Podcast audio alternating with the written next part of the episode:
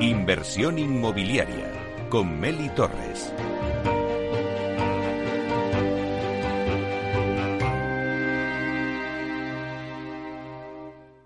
Inversión inmobiliaria. Comienza el debate.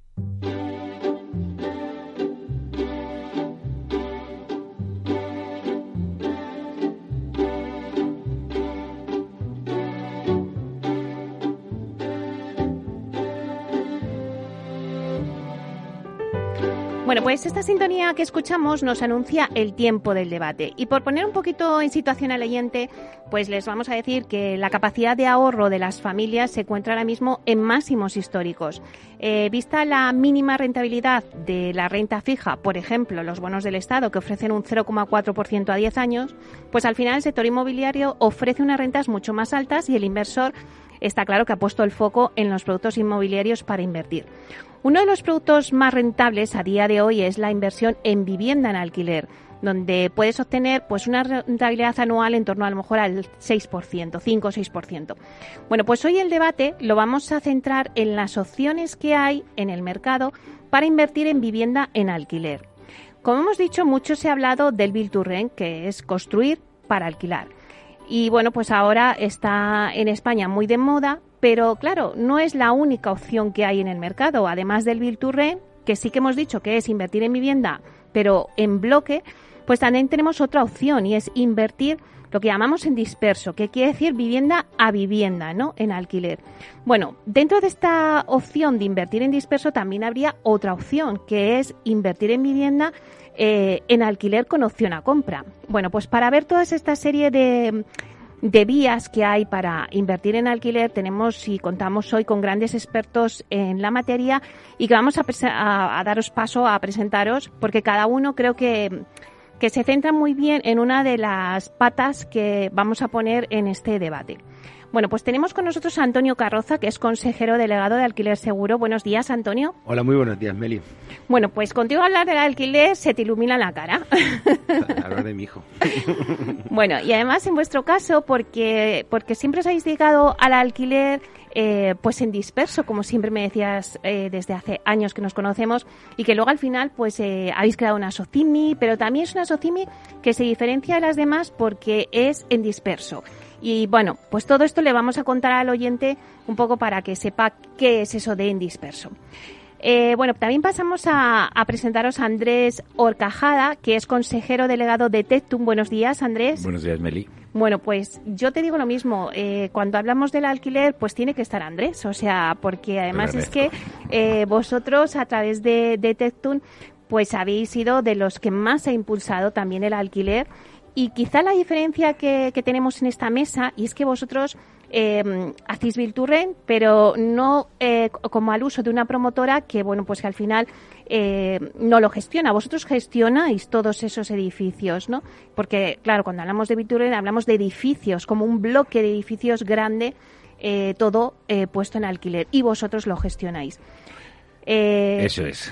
nosotros, como, como sabes, llevamos ya bastantes años haciendo vivienda en alquiler o construyendo para hacer bien en alquiler, no somos recién regados a este, a este segmento y evidentemente, como señalas, igualmente nosotros tenemos el track record completo, no solamente producimos el activo, sino que también lo explotamos, ¿no? Eso es la diferencia. Eso es. En este sentido, eh, eh, bueno, anunciarte que la explotadora que tenemos, que se denomina Nidum, no sé si lo conoces, va a empezar a explotar para otros actores del mercado también, igualmente. A petición de otros, bueno, pues oye, vamos a abrirnos a no solamente a explotar para Tectum solo, sino para, para otros para otros importantes activos del mercado. Aquí en este programa siempre damos noticias y primicias y yo creo que lo que nos estás contando Andrés pues es una buena noticia porque quiere decir que el sector eh, avanza y sobre todo también en el alquiler y se demanda ese tipo de gestiones.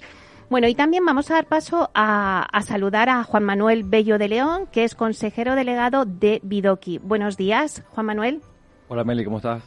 Bueno, pues Juan Manuel representa la otra parte, eh, es la pata de un poco eh, una Proctec que han creado, eh, sobre todo enfocada a los jóvenes, que ofrecen la posibilidad del alquiler con opción a compra. Y bueno, creo que esta pata es importante dentro de esta mesa porque también es otra de las posibilidades de inversión ahora mismo en el mercado y que por lo menos eh, quien nos oiga, el inversor que nos oiga, sepa ahora mismo las opciones que hay en el mercado. Claro. Muy bien, pues bienvenido, Juan Manuel. Muchas gracias.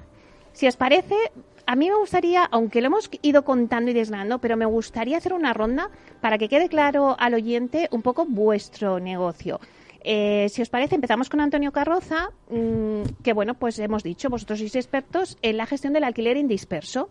correcto. Nosotros gestionamos el alquiler desde hace 14 años. Eh, nos hemos especializado precisamente en, este, en este tipo de alquiler, donde tenemos eh, a nivel disperso, a nivel granular eh, a los clientes, aunque también hacemos concentrado, por supuesto.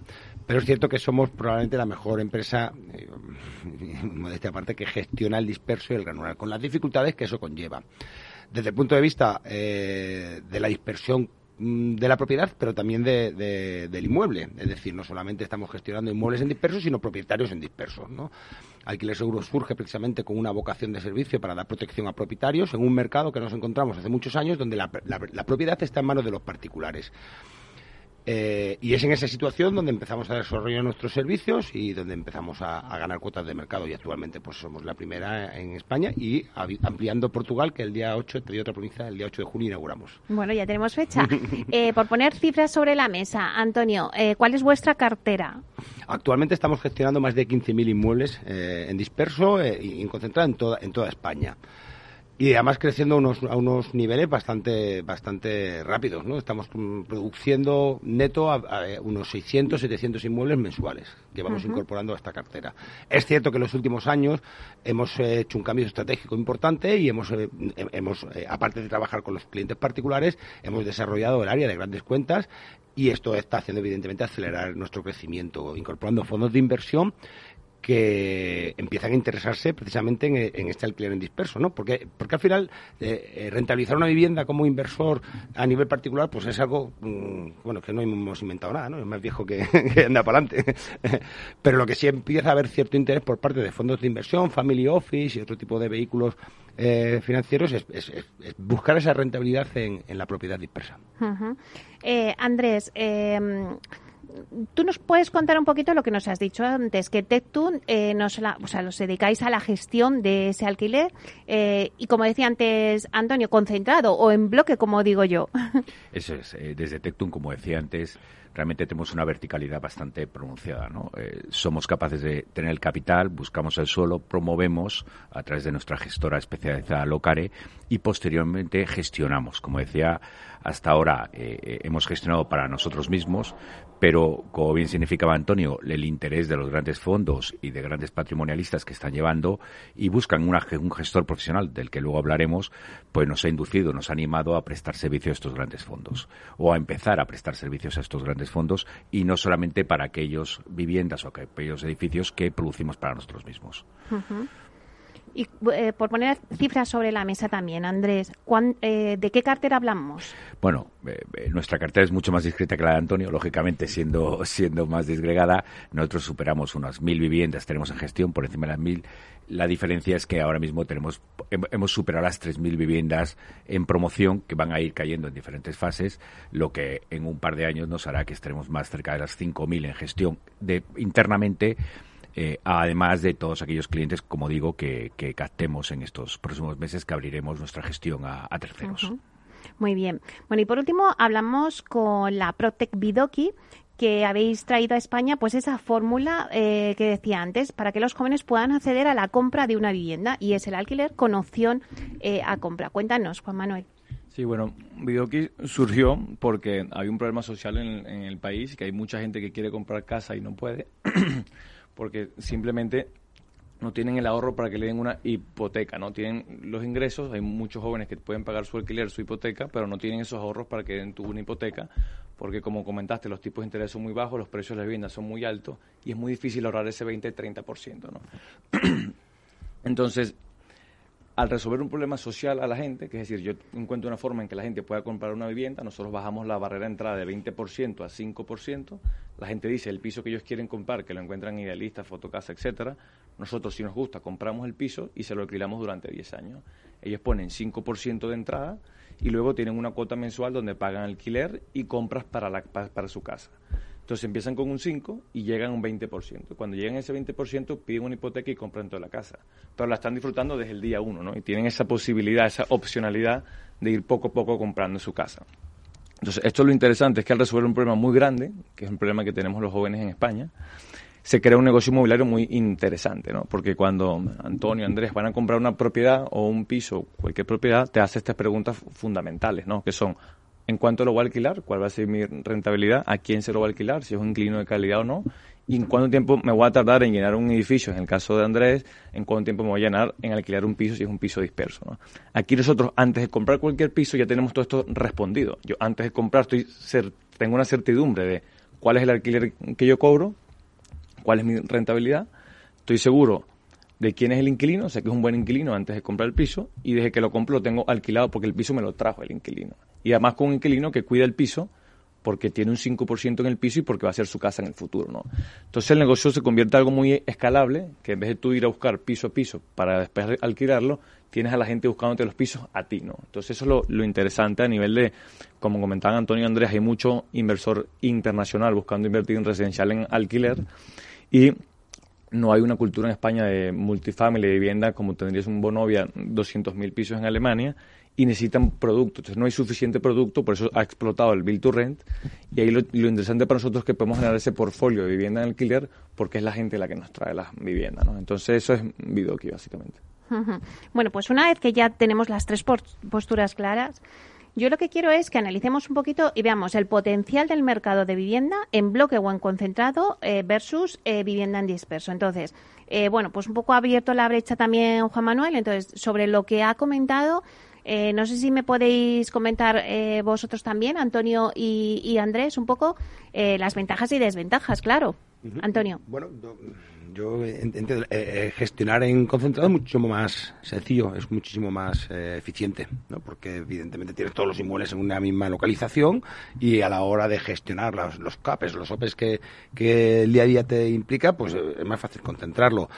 El principal problema que se plantea el concentrado, primero, es que hay poco, o sea, hasta, hasta relativamente eh, hace poco, eh, y con, con, esta burbuja de Bill Turren, encontrar bloques en concentrado que no fueran procedentes de renta antigua o vivienda o, edificios muy, muy, muy deteriorados, pues era difícil. Esto hacía que, habiendo mucho interés inversor y mucha demanda, había poca oferta, con lo cual la rentabilidad tiende a reducirse, ¿no? Porque hay que comprar más caro. El disperso es distinto, pues lo que estás gestionando son, son propiedades evidentemente en división horizontal y, distribuida por toda la geografía nacional, lo cual implica que la gestión es más difícil, si bien es cierto que las nuevas tecnologías te ayudan a, te ayudan a, mejorar esa, esa, gestión. Y lo que encuentras además es que la oferta, o sea, la demanda es mayor, puesto que puedes comprar no solamente a otros inversores que han gestionado ese alquiler, sino particulares que, que compraron. Y básicamente, y, Andrés, corrígeme si me equivoco, pues estas son las, las, dos bases fundamentales. El inversor le da miedo el disperso porque supone que necesitas una gestión mayor, aunque le atrae la rentabilidad, que es mucho mayor que, el concentrado. Eh, el Rent ha existido siempre, realmente. Siempre ha habido empresas que, han, construido para construir. a mí lo que me preocupa con el Rent es la, burbuja que se está, que se está generando. Y que se está generando de alguna manera porque eh, en muchos casos, y, yo que analizo, y en nuestra empresa en Alquiler Sur analizamos muchas, muchas inversiones, se están produciendo eh, Build to Rent como patada hacia adelante ante una imposibilidad de vender. Y eso preocupa, eso deberíamos empezar a preocuparnos sobre una posible pinchazo de una burbuja en el Build to Rent.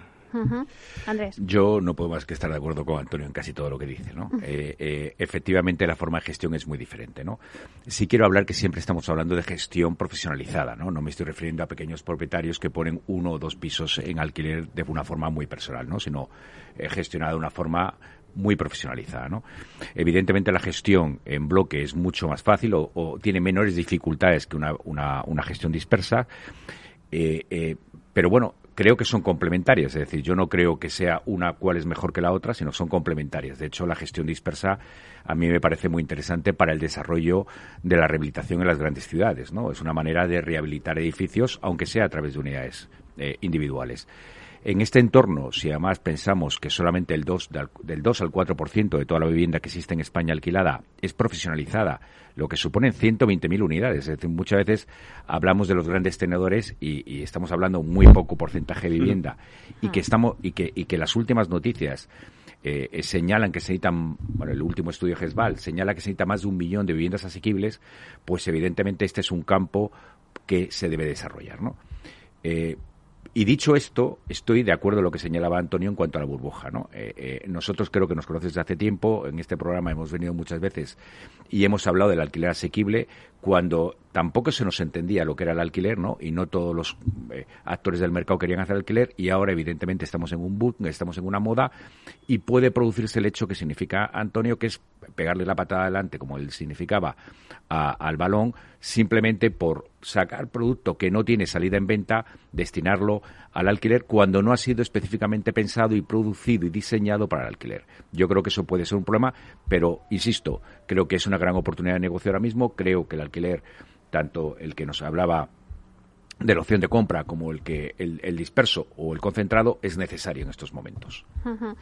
Eh, Juan Manuel, no sé si estás de acuerdo con lo que han dicho. Sí, yo estoy de acuerdo que tiene que ser complementaria, como dice Andrés, porque yo creo que en España hace falta mucho build to rent, hace falta mucha oferta de vivienda en alquiler que, que no hay y, y, sobre todo en asequible, que es lo que hace Tectum, pero no puede ser la única alternativa para los fondos, ¿no? Porque pasa lo que decía Antonio, ya ellos lo contaron, que es que si soy una aseguradora y quiero invertir 500 millones y hay 10 como yo y la única alternativa que tengo es build to rent, es que yo en una zona que la rentabilidad es 6%, termino comprando el 5% porque tengo mucha al final todas de, de, toda la vida mucha competencia poco margen no entonces, ese es el primer problema. Y el segundo problema que nos, todavía no se está produciendo es que siempre cuando, mira, si en Arganda del Rey, por decir algo, y vamos a suponer que hace falta mil viviendas en alquiler, el tema es si se hacen tres promociones de mil, va a haber una sobreoferta de dos mil. Todavía no estamos en una etapa de sobreoferta, pero si solo existe Bill to podemos llevar a eso. ¿no? Entonces, es algo complementario, es fundamental que haya Bill to Rent,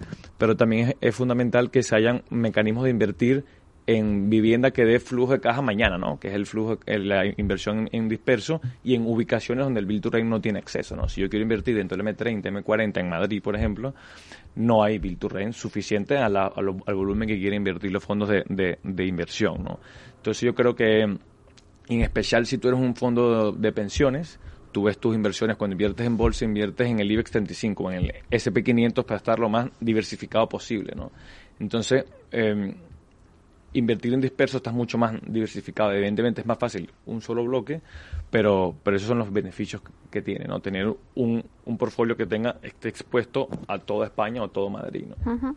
Pero a mí no me queda claro un poco, o sea, la diferencia entre invertir en disperso, eh, como hace un alquiler seguro, por ejemplo, invertir en disperso con Bidoki. Claro, bueno, con... Eh, tienes la opción, o sea, el piso te, da la opción a, a los propietarios de eh, alquilarlo, pero con opción a compra. Luego, eh, hay un periodo en el que si ya el propietario lo compra, pues tú ya no tienes ese piso. Claro, sí, o sea, la diferencia, nosotros somos vivienda dispersa, sino con la única peculiaridad que el inquilino tiene la opción de comprarlo. es la única, y eso lo hacemos por tener un mercado mucho más grande. Al final, todo esto de la gestión es un, es un juego de volumen, ¿no? Si tú tienes 20.000 pisos bajo gestión, como tiene Antonio 15.000, los costes se reducen mucho y la, los servicios que puedes prestar son diferentes, ¿no? Entonces, nosotros creemos que Hoy en día, si tú quieres comprar poco a poco pisos, vas a una velocidad, si quieres ir un poco más rápido, estás en Build to Rent, y con nuestro modelo pensamos que puedes ir mucho más rápido porque tienes un, es un problema bestial en la sociedad y hay miles de personas que están registradas en nuestra plataforma, como en la de nuestros competidores, que quieren vivienda. Entonces, si tienes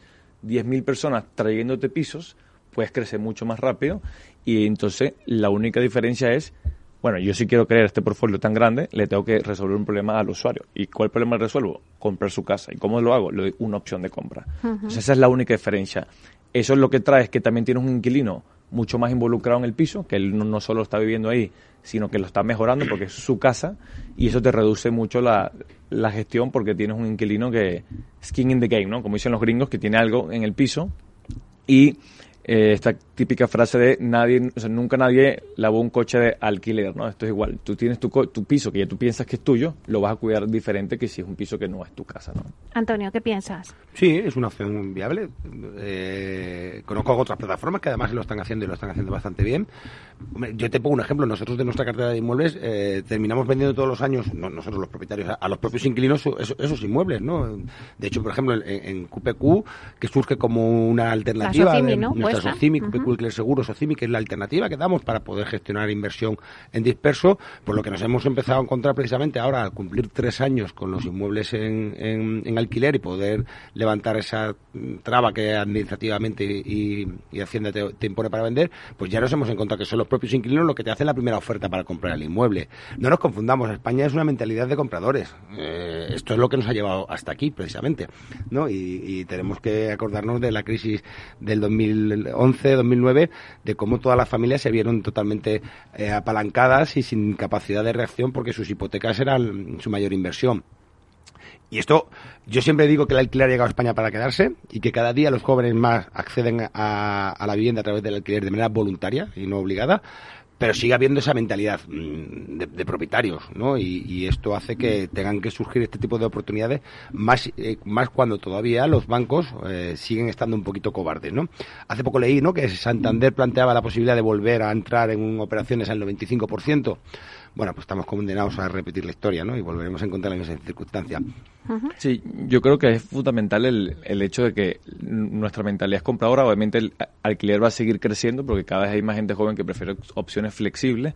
Pero como tú decías, el, error de que cometimos eh, todo el mundo, especial en España en el 2008, que la forma de acceder a la vivienda no puede ser, bueno, vamos a empezar a dar hipotecas otra vez al 100%, porque ya ese resultado ya lo vimos, ¿no? Entonces, por eso nosotros pensamos que el inquilino sí tiene que construir ese ahorro, ese 5, 15, 20%, hacer ese esfuerzo consciente de yo quiero ahorrar, simplemente le damos las herramientas para que, mira, tienes 10 años para que poco a poco vayas ahorrando y compres tu piso. Pues lo dejamos ahí porque vamos a dar, nada, un breve espacio y lo retomamos.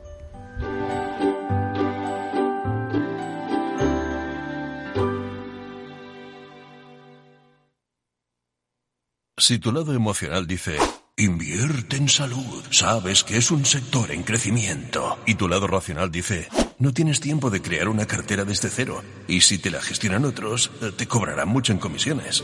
En Renta 4 Banco te lo ponemos fácil. Con el nuevo servicio de gestión óptima, contrata nuestras carteras temáticas 100% online, con una comisión de gestión de solo 0,25%. Entra en r4.com o en cualquiera de nuestras oficinas y descubre todas nuestras carteras. Tu lado emocional y racional por fin se unen. Renta 4 Banco. Tu banco especialista en inversión. ¿Quieres anunciar tu negocio en la radio? Entra en el clubdelaradio.com. La compra es online, pero no os vamos a negar que nos encanta que nos llaméis. El teléfono, olvídate, no te vas a acordar. Entra en el clubdelaradio.com. Tu audio y tu campaña de una forma sencilla y rápida. Contrata anuncios en radio al mejor precio. Elclubdelaradio.com. Tu radio en Madrid 105.7, Capital Radio. Memorízalo en tu coche. Cuando todo se para, Metro sigue ahí. Es el corazón vivo de una ciudad que se niega a dejar de latir. Pase lo que pase, caiga lo que caiga. Cuando nada es normal, Metro te conecta con la normalidad y te acompaña para que no te dejes nada por vivir. Ahora y siempre, la vida se mueve en Metro. Metro de Madrid, Comunidad de Madrid. Las vacunas son seguras y la mejor alternativa para acabar con la pandemia. Eres parte de la solución. Vacúnate. Hay que vacunarse. Comunidad de Madrid. Disfruta de la mejor cocina gallega en Montes de Galicia. Todo un clásico moderno en el barrio de Salamanca. Disfruta de la variada dieta atlántica, de las mejores carnes y pescados tratados con respeto y transparencia y regados con una de las mejores bodegas de la zona. En grupo, en familia o en pareja, Montes de Galicia te ofrece el espacio perfecto en cada ocasión. Los robots escuchamos Capital Radio. Es la radio más innovadora. Oímos a Saragot, con Luis Vicente Muñoz.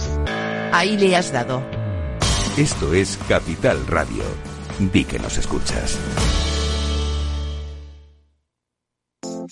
Horno San Onofre. Somos pasteleros y eso nos gusta. Utilizamos materias primas que nos hacen disfrutar y elaboramos todos nuestros productos de forma artesanal, sin sucedáneos, ni margarinas, ni grasas trans. Sabemos que las cosas buenas son importantes. Con el hashtag buscamos gente dulce. Horno San Onofre, calle San Onofre 3, teléfono 91 532 9060 y calle Hernani 7, teléfono 91 554 3396. También nos encontrarás en el mercado de San Miguel, www.pasteleriasanonofre.com.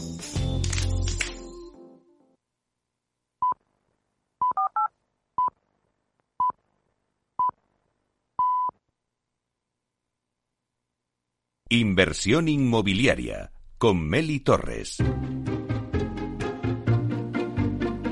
Bueno, pues seguimos con el debate que tenemos hoy, eh, un poco ver esas opciones que tiene el inversor para invertir en vivienda en alquiler. Por un lado está el Build to Rent, que es, eh, bueno, pues invertir en bloque o en concentrado, como decía antes Antonio, y por otro lado también invertir en disperso y dentro de disperso pues ya tener la opción de una vivienda de alquiler con opción a compra. Eh, rápidamente eh, os doy un repaso a las personas que están aquí con nosotros debatiendo. Antonio Carroza, consejero delegado de Alquiler Seguro, Andrés Orcajada, consejero delegado de Tectun y Juan Manuel Bello de León, consejero delegado de la Protec Bidoki. Eh, Andrés, antes hemos puesto un poco sobre la mesa pues eh, bueno, los pros y las contras o las ventajas de disperso y concentrado o en bloque o en build Bueno, ¿cuál es tu opinión? Bueno, eh, para no que para que no parezca que estemos todos de acuerdo. sí, sí.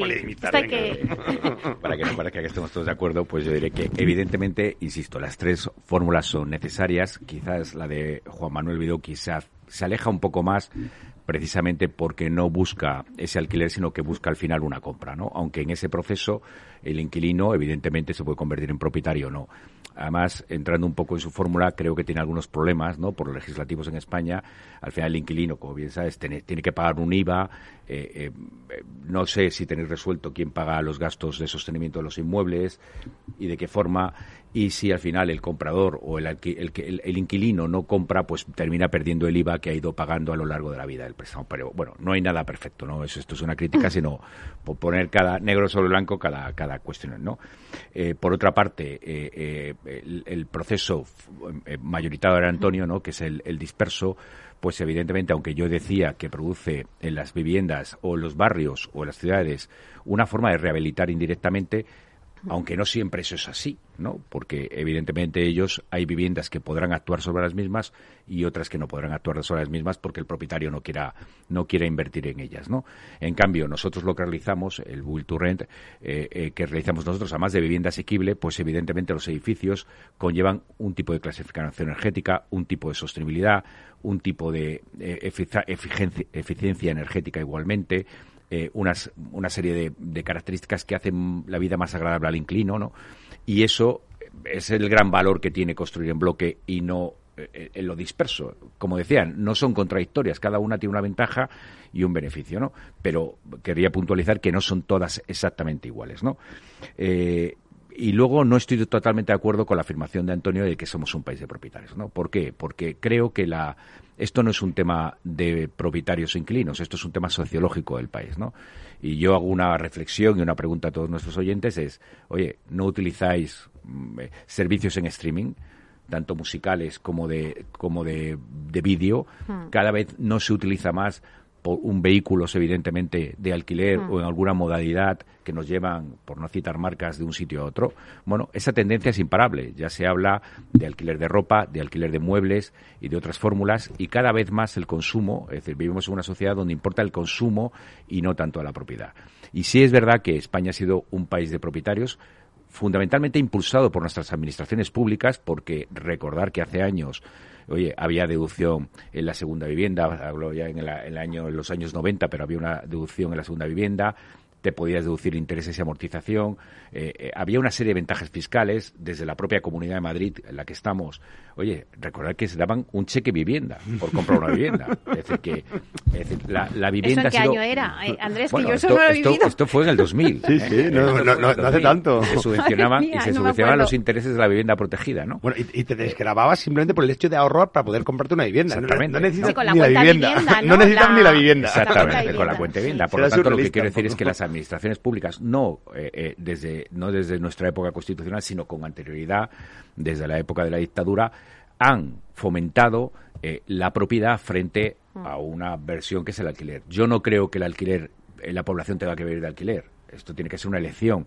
Y creo que en el equilibrio está la virtud y que probablemente, eh, eh, bueno, pues tenderemos a, como otros países europeos, a un 40% de alquiler, un 60% de propiedad, que puede ser un buen indicador, pero evidentemente lo que falta ahora es alquiler y alquiler asequible. ¿no? yo me voy a enfadar porque es la primera vez que no tengo que utilizar esto con estos argumentos yo. que hay alguien en la mesa que los utiliza. Pero además es que, Antonio, a ti te he oído decir muchísimas veces que, mm, en diferentes etapas de la vida, pues a veces tenemos que alquilar en ese momento, pero luego no trataba comprar. O sea, que, que tú has dicho, somos un país de propietarios, pero yo te he oído muchas veces decir que en cada momento pues se demanda una necesidad, ¿no? Las familias. Hay, hay, una, hay un mantra que desde pequeño nos dicen, ¿no? Tú cómprate una casa, estudia una posición y cásate, ¿no? Y, preferiblemente en ese orden, ¿no? y eso nos afecta.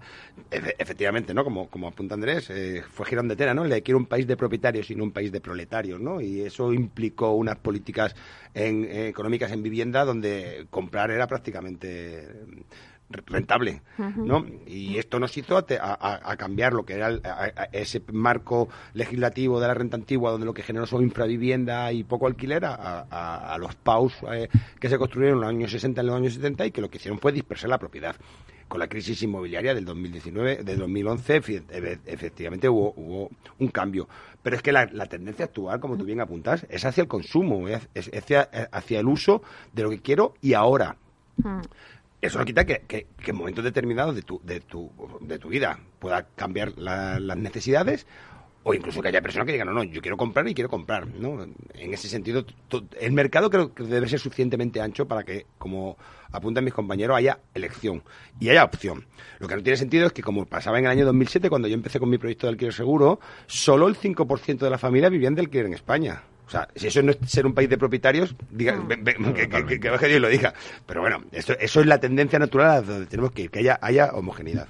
Yo creo que, bueno, primero para responderle Andrés lo del IVA, no hay IVA, el solo IVA en opción de compra si es una vivienda de obra nueva que el promotor se la está haciendo la opción de compra al inquilino, nosotros no hay, no, el inquilino no paga ningún IVA porque nosotros compramos la vivienda y ya es un, hay una transmisión de segunda mano. Entendido, una buena aclaración. Entonces, respecto a lo que están comentando, estoy de acuerdo, yo creo que también más que todo un cambio demográfico, ¿no? O sea, antes la gente se casaba a los 22 años y ya tenías hijos a los 25 y ya tenías que irte a tu casa y ahora los jóvenes eh, nos vamos de casa mucho más tarde, también por posibilidades económicas, la gente también se casa más tarde por diferentes motivos, o no se casa, o no se va de casa, o no se casa, etcétera, y por eso se postergó la decisión de yo querer comprar mi casa 10 años, ¿no? Por eso es que la gente, hay mucho más demanda para alquiler, porque si yo antes me casaba a los 22 y ahora me caso a los 35 o a la edad que sea, entonces es evidente que hay mucho más demanda para vivienda en alquiler y mucho más vivienda para vivienda dentro de las ciudades, ¿no? Comparado a decir, mira, quiero ya irme a los suburbios, etcétera, ¿no?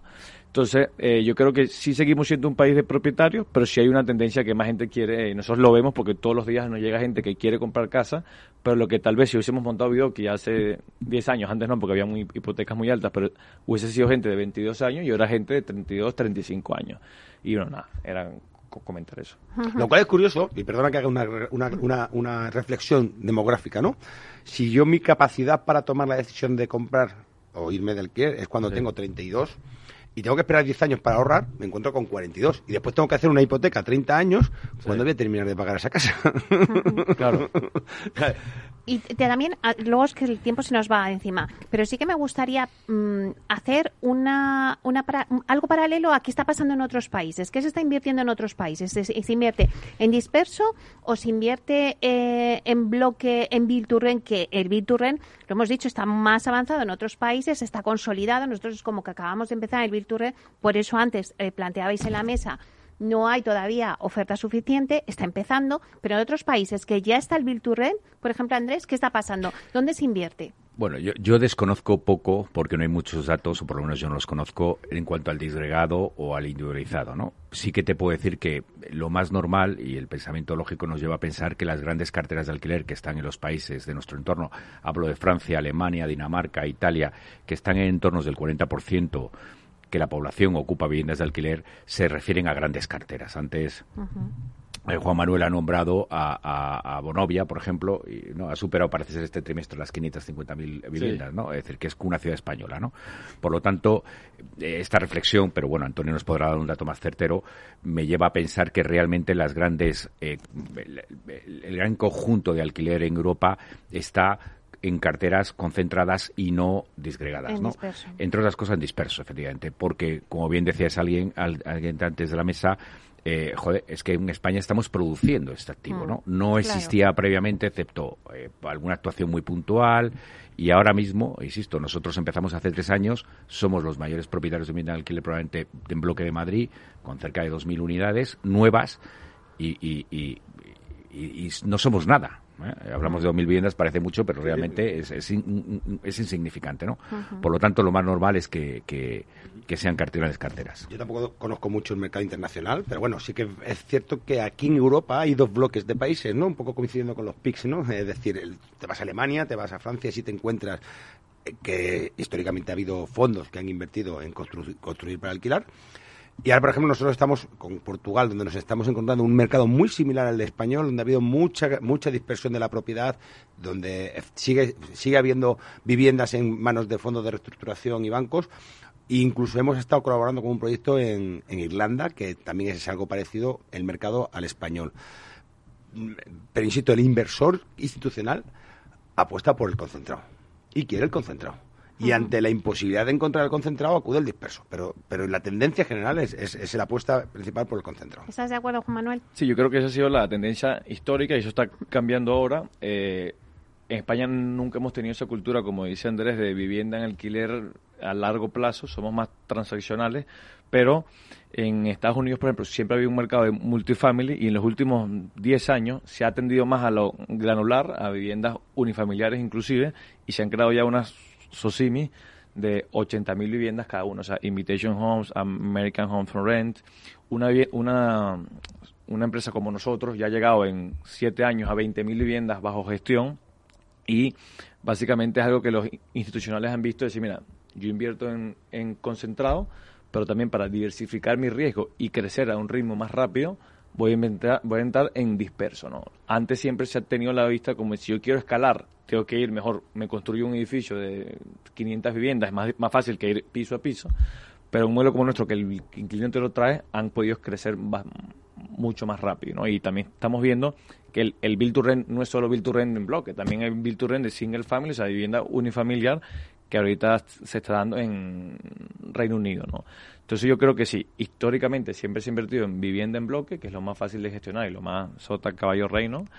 Y eh, los últimos años han entrado las aseguradoras, fondos de pensiones de todo el mundo, sobre todo en Estados Unidos y en UK.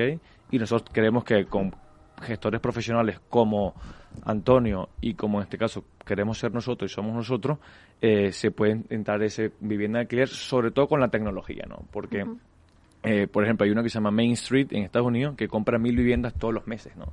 Y compra con un equipo de 15 personas de adquisiciones, mil viviendas todos los meses. ¿Pero por qué? Porque todos los meses hace un scrapping, que creo que lo comentaste antes de, nuestro debate, eh, scrapean el idealista de turno de Estados Unidos y hacen, calcula automáticamente con inteligencia artificial cuánto va a ser la reforma del piso, cuál va a ser el alquiler, veo si me da mi rentabilidad, hago una oferta. Entonces, automáticamente hace 30 ofertas, 300 ofertas todos los días y terminan comprando 30, ¿no? Entonces, gracias a la tecnología, tanto en la adquisición como en la gestión, es que se ha potenciado mucho el disperso cuando antes no era posible, ¿no? Claro, ha abierto ahí una brecha, eh, Juan Manuel, la tecnología, ¿no? ¿Qué ha hecho la tecnología en la gestión tanto en disperso como, como en bloque? Por ejemplo, Andrés. Bueno, eh, más que qué está haciendo, qué va a hacer, ¿no? Porque realmente el sector inmobiliario en España, eh, perdóname que lo califique como una especie de dinosaurio, ¿no? Y realmente hasta hace épocas recientes no, no nos hemos puesto las pilas, todos los que estamos en ellos, para aplicar la tecnología a, a, la manera de vivir. A mí me gustaría referirme a mis inquilinos como mis clientes, ¿no? Porque creo que hay que cambiar el enfoque. El inquilino es un cliente y ese cliente no consiste en darle cuatro padres y un techo, ¿no? Sino consiste en darle cuestiones más allá de un sitio donde vivir, ¿no? Y eso lo podemos alcanzar a través de la tecnología fundamentalmente, ¿no?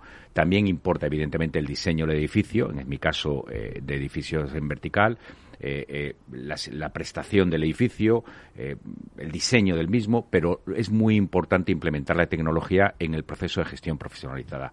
No solamente por el gran manejo de datos que se tiene, que es necesario que los gestores profesionales podamos manejar y dilucidar, sino también, como digo, por darle esa prestación de servicios más allá de lo que son las cuatro paredes del techo a nuestros inquilinos. Oye, Andrés, y una cosa como ha comentado ahora mismo Juan Manuel, eh, ¿os atreveríais también o crees posible aquí en España que se haga Build to Rent para unifamiliares, como ha dicho que estaban en Reino Unido, has dicho? Eh, sí, Reino Unido. totalmente posible. Eso también hay otra empresa francesa, perdóname que no recuerdo el nombre, que está siendo pionera en Francia, ya tiene más de 6.000 unidades y creemos que será el siguiente paso. Pero yo creo que el alquiler en España ahora mismo, voy a decir que estamos casi en pañales, estamos empezando, ¿no? Y que será un nicho de mercado que evidentemente eh, algún actor eh, eh, entrará. Como sabes, nosotros estamos muy, muy, muy vinculados a la vivienda asequible y hacer vivienda unifamiliar que sea vivienda asequible es francamente complicado, ¿no? Eh, eh, por lo tanto, nosotros nos alejamos un poco de ese concepto, pero yo estoy seguro que hay ahí, hay grandes oportunidades. Antonio. yo no sería capaz de gestionar nuestro portfolio si no fuera por la tecnología. desde el punto que sabes que nuestra primera adquisición fue nuestra desarrolladora de software, ¿no? Anexia Tecnología, que terminamos comprándola porque sabía tanto de nosotros que si no había que matarles. Tenemos un software, nosotros hemos invertido eh, muchísimo en nuestro software. Evidentemente el cliente es el inquilino y necesita servicio, necesita servicio, necesita servicio. Y esto a, día de hoy, eh, para hacerlo eficiente, solo se puede hacer a través de una, de, una tecnología que, contacte con el cliente que, y que le esté dando servicio. Eh, insisto, eh, se puede plantear la gestión en concentrado sin tecnología, pero es imposible planteárselo en el caso del disperso, porque hay que tener muchas incidencias, hay que, hay que contactar con muchos inquilinos y, hombre, al, dispersarlo en toda la geografía nacional se dificulta. También es importante, eh, bueno, que en, esta, en este nuevo ciclo, que lo hemos hablado muchas veces, Andrés, eh, el sector se ha profesionalizado muchísimo. Entonces, claro, ahora decías, nosotros no solamente vamos a gestionar nuestras propias viviendas en alquiler, sino vamos a dar esa opción para terceros. ¿Por qué? Porque yo creo que existe esa demanda, ¿no? Que antes pues no. Sí, totalmente, totalmente. Eh, lo decía Antonio al principio de la conversación, están llegando fondos de inversión, eh, fondos de pensiones y otros actores en el mercado que desean invertir, pero que no cuentan con un gestor profesional que pueda atender posteriormente la gestión de esos activos. ¿no? no solamente hay que construir, es tan importante el promover o construir como gestionar. Y como bien decía Antonio, un, tema disperso es todavía más complejo que un tema eh, eh, concentrado en vertical. Por lo tanto, ahí creemos, como te decía al principio, que existe una gran oportunidad. Y bueno, hemos decidido dar el salto a gestionar para tercero ante la demanda de esos terceros llamándonos diciendo, oye, ¿por qué no lo hacéis para nosotros? ¿no? Así que lo, lo haremos. yo, creo que respecto a la tecnología, y yo creo que no es solamente la tecnología, sino la, la, mentalidad que tengamos respecto a la gestión. O sea, siempre hemos visto la gestión como algo reactivo de ojalá el inquilino me moleste lo menos posible, en vez de pensar cómo le doy la mejor experiencia posible a este cliente y le resuelvo otros problemas. Además, que si yo sé que él lo está viviendo en su vivienda, necesita muchas otras cosas en su vivienda, como yo no le puedo, además de resolver las incidencias de la mejor manera y la más rápida posible, porque no le doy otros servicios. Y siempre que tú resuelves un problema y le das un servicio, obviamente también tienes otros ingresos para ti, ¿no? Entonces yo creo que eso es la mentalidad que están cambiando empresas como, como Tecton y Alquiler Seguro de, decir, mira, vamos a llevarlo profesionalmente y además poner el foco en el cliente, ¿no? Entonces yo creo que eso es clave y sobre todo un ambiente de rentabilidad tan baja como el que estamos ahora, o sea, un ambiente low yield de un alquiler de 6% es alto ya, hay zonas donde son 4, 3,5% bruto, cada detalle cuenta en la eficiencia en la que gestiones profesionalmente el alquiler, ¿no? Y como decía Andrés, que antes el 2, 3% todavía está sido gestionado profesionalmente el otro 97 por un particular que tiene 2, 3, 5, 10 pisos, Entonces la experiencia cambia mucho y, en la forma en, la que se gestiona. ¿no? Juan Manuel, antes no te he preguntado, ¿cuál es vuestra cartera que tenéis ahora mismo? Y vosotros también gestionáis ese alquiler. Sí, claro. Nosotros ahorita tenemos, bueno, hicimos un piloto que como han salido competidores, ahorita preferimos no decir, pero el objetivo para el final de año es tener 200 viviendas bajo gestión. ¿no? Tenemos o sea, miles de personas en la plataforma en lista de espera y estamos ahorita hablando con estos fondos de pensiones aseguradoras que quieren invertir en residencial, que ya están invirtiendo en Bill to Rent de la mano de Andrés y otros eh, players del sector, pero que quieren una forma de acceder al centro de la ciudad y que quieren flujo de caja mañana, ¿no? no tener que esperar que el Bill to Rent termine en dos, tres años. Entonces estamos eh, buscando ese capital, tenemos mucha demanda para mil, diez mil, o sea, muchas viviendas, porque hay mucha gente en España que quiere comprar casa y ahora estamos en ese proceso, ¿no? De crecer. Eh, otra de las claves que yo creo que es importante para el inversor dar aquí en este debate, eh, claro, es que en disperso, eh, si mm, diversificas el riesgo, ¿no? Que todo en concentrado o en virtual. No sé qué opináis, Antonio. efectivamente, ¿no? A la hora de deshacer posiciones, pues siempre es mucho más sencillo hacerlo en disperso que en bloque. Sí, si bien es cierto que, como decíamos al principio, hay mucha mucha demanda de, bloques. Pero bueno, eh, nosotros tenemos inversores que, encuentran una gran virtud en, poder eh, deshacer sus posiciones poco a poco en momentos determinados, ¿no? Eh, dispersas el riesgo y evidentemente pues tienes tickets para la venta de tus productos más, más baratos. ¿Qué rentabilidad se puede obtener en disperso? Depende cómo compre. yo creo bueno, una media, sí, para... Yo, creo que lo aceptable, si es un, en neto, que eh, tener un 5, un 6% es, es algo que, atrae. Y a pesar de no diversificar el riesgo e invertir en, en en, bloque, eh, bueno, pues qué ventajas, o sea, el inversor que nos esté escuchando, ¿por qué tiene que elegir uno u otro? Bueno, no, no creo que tenga que elegir uno u otro. Realmente yo creo que se trata de, a veces, de inversores diferentes. Los grandes inversores institucionales le cuesta y bueno, aquí Antonio, insisto, me podrá corregir, ¿no? Le cuesta invertir en dispersos simplemente porque para ellos el reporte, la gestión es demasiado complicado, ¿no? Eh, eh, los grandes patrimonios que quieren, los grandes eh, patrimonios que quieren adquirir, adquieren en bloque, ¿no? Y aquí lo que, lo fundamental es elegir donde uno promueve, ¿no? Lo decía antes Antonio también, va a haber muchas equivocaciones en este sector, convirtiendo viviendas que no estaban destinadas, lo decía antes yo, ni pensadas para el alquiler, por destinarse al alquiler, pero no solamente por eso, sino también por la ubicación, ¿no? Nosotros nos ubicamos siempre en, zonas de gran crecimiento poblacional, ¿no?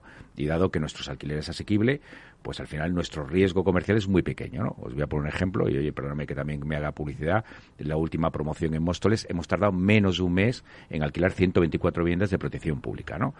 ¿Por qué? Porque tiene una sencilla razón. Y es, están por debajo de los 700 euros con gastos incluidos, con plaza de garaje y trastero, ¿no? Y a partir de ahí, pues entendéis que la demanda es potente. Por lo tanto, ah. eh, ¿cómo se minimiza el riesgo eh, para estos inversores institucionales que compran en bloque? Eligiendo bien la ubicación y eligiendo bien el edificio al que va destinado ese el inquilino, ¿no? Y volviendo, y no, no quería dejar de decir una frase antes, que con el tiempo pensaremos que un buen edificio no es un buen edificio, sino será un buen edificio cuando la gente que viva en él tenga una buena experiencia vivir en él, ¿no? Y yo creo que el gestor es al que tiene que llegar, tanto Antonio como vuestro caso, como el nuestro propio, ¿no? Bueno, ya nos quedan muy pocos minutos, pero sí que os quiero dejar un minuto y medio para cada uno para quien nos haya escuchado, bueno, pues decirle un poco las conclusiones, vuestras conclusiones de por qué, pues de, bueno, no es elegir, como estaba diciendo Andrés, un otro, porque ya ha quedado claro que yo creo que el inversor es diferente, tanto para disperso como para, para en bloque. Pero bueno, eh, en esas opciones que se le da, ¿cuáles serían tus conclusiones, Juan Manuel? Sí, yo creo que, bueno, antes de entrar en la conclusión, yo creo que sí es diferente hoy en día, pero eso está cambiando, como hemos visto en Estados Unidos y hoy en día cada vez es más inversor institucional que se está atreviendo con el disperso por los cambios que hemos comentado, como hemos visto, ¿no? BlackRock, eh, el Fondo Soberano de Singapur, entre otros, ¿no? Yo creo que la conclusión es que son complementarios, son necesarios. En España hace falta mucho build to rent de vivienda asequible, bien hecho, no, no el build to rent que es que se piensa que se puede cobrar 1.500 porque hay más amenities en el edificio y ahí donde eso es lo que no se debe hacer. Yo creo que es muy importante el build to hace falta mucha oferta de vivienda asequible en alquiler y yo creo que el, tanto la, alternativa de Antonio como la nuestra de crear portfolios de vivienda en alquiler dentro de la ciudad es algo que le puede funcionar mucho, sobre todo a fondos de pensiones y aseguradoras, debido a la gestión que tenemos. ¿no? Entonces yo creo que la conclusión sería, es necesario poner más oferta en el mercado de vivienda en alquiler y sin duda el inversor debe abrir la mente ¿no? al disperso gracias a la tecnología y en nuestro caso a que el inquilino, esa no hay un riesgo de comercialización, sino el inquilino es el que trae el piso y es el que lo cuida porque va a ser su vivienda final. Andrés, un minuto. Bueno, pues por nuestra parte, eh, el porqué de nuestro producto es, bueno, ya sabes que nosotros estamos muy dirigidos, insisto, a la vivienda asequible, por lo tanto nosotros no salimos de nuestro guion de realizar vivienda asequible, pero también complementar con la sostenibilidad de esa vivienda, ¿no? Intentamos que los edificios sean sostenibles, buscando clasificación energética, buscando, buscando huella de carbono y como decía antes, lo que intentamos es provocar una buena experiencia vividera de nuestro inquilino, aunque pague rentas, eh, eh, rentas asequibles. Muy bien, Antonio. Bueno, la principal conclusión yo creo que es que el alquiler no, se haya, no solo que haya venido para quedarse, sino que ya empezamos a plantearnos como el, como el inquilino como un cliente, ¿no? Esto ya es un cambio radical en la forma Eso de me ha gestionarlo. gustado, claro. la verdad. ¿eh? Ahí, ahí cogería yo el titular, ¿no? Que el inquilino es el cliente. ya. Claro, y la experiencia y el viaje que va a tener en su, en su vivienda es necesaria, ¿no? Y evidentemente eso se demuestra cuando tú implicas gestión profesional, cómo puedes conseguir que la, la al menos eh, el, el- tiempo que pase en esa vivienda se, alargue, ¿no? Y después la segunda conclusión que para mí es muy importante es cuidado, cuidado con el build to rent y cuidado con la patada hacia adelante, porque yo creo que solo se puede hacer build to rent como lo hace Tecnum, diseñando muy bien dónde a hacerlo, diseñando muy bien el inmueble y la construcción que se, que se adapte al alquiler, porque no todo se puede alquilar y no todos los sitios valen para alquilar. Claro, y de esa burbuja que ya avanzabas y que también tú estabas de acuerdo, Andrés. eh. Sí, agradecerle, agradecerle a Antonio que nos considere eh, buenos en lo que hacemos, pero la verdad es que también a nosotros nos da, no es bueno para un sector incipiente que haya fracasos. Por lo tanto, lo que deseamos es que sea un sector estable y oye, que se produzca alquiler porque es necesario para este país. Bueno, pues no me queda más que brindar por el alquiler, ¿no? Porque yo creo que, como decía Los Antonio, pelos nos- de puntas me pone en medio. porque la verdad es que nos está dando muchos titulares. Así que muchísimas gracias. Se me hace corta al final estos debates, Sí, ¿no? sí, Pero da, para mucho, ¿no? Pero yo creo que, que vamos a seguir tratando los temas del alquiler. Hoy hemos querido hacer ese paralelo en bloque y en disperso, que yo creo que ha quedado claro. Así que muchísimas gracias, Antonio Carroza, consejero delegado de Alquiler Seguro. Gracias, Antonio. Gracias a ti, Meli. Gracias también a Andrés Horcajada, consejero delegado de Tectun. Muchas Gracias, Meli. Y gracias también a Juan Manuel Bello de León, consejero delegado de Vidoki. Muchas gracias, Meli, y a Andrés y, y Antonio. Bueno, y a ustedes, señoras y señores que nos escuchan al otro lado de las ondas, gracias por estar ahí y compartir este espacio con nosotros. Gracias también de parte del equipo que hace posible este espacio, de Félix Blanco en la realización técnica y de quien les habla, Meli Torres. Les esperamos la próxima semana aquí en Inversión Inmobiliaria. Hasta entonces, que sean felices.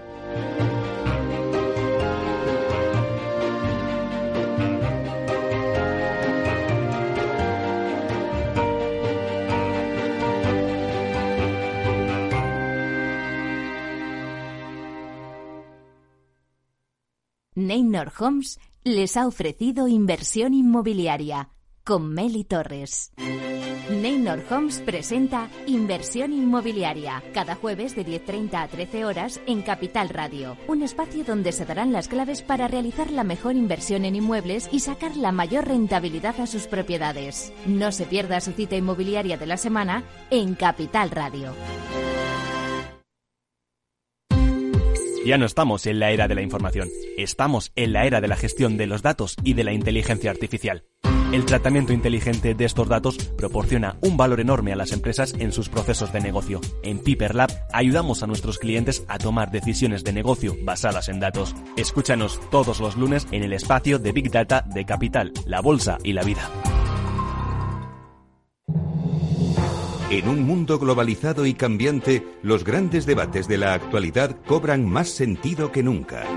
Cada lunes a las 10 de la noche, Víctor Arribas analiza en Capital Radio los principales acontecimientos internacionales y cómo nos afectan a los españoles. Atalayar, las claves del mundo en tus manos, en Capital Radio.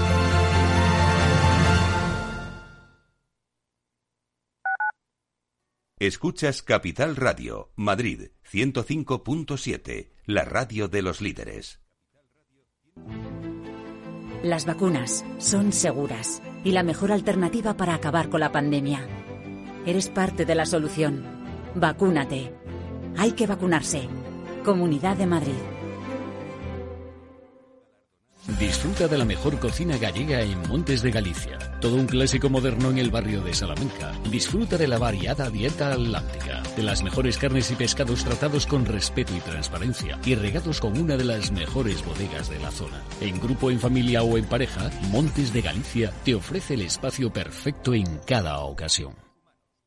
En el restaurante Gaztelubide somos rigurosos con la selección del producto para crear recetas imaginativas que acompañamos de una bodega generosa y brillante y de nuestra magnífica terraza durante todo el año. Restaurante Gaztelubide, carretera de La Coruña, kilómetro 12200, La Florida. Teléfono 91 372 8544. Una recomendación del programa gastronómico Mesa y Descanso.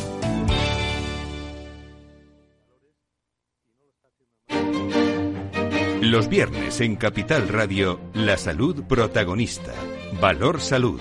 Industria, pacientes, profesionales y directivos del sector. Investigación y todas las áreas del mundo de la salud y sanidad con sus personas y empresas. Evolución de la pandemia. Novedades de nuestra medicina y sus profesionales. Con los expertos y destacadas empresas. Valor Salud. Cada viernes a las 10 de la mañana, la salud protagonista con contenidos claves y un estilo propio. Valor Salud. Con Francisco García Cabello.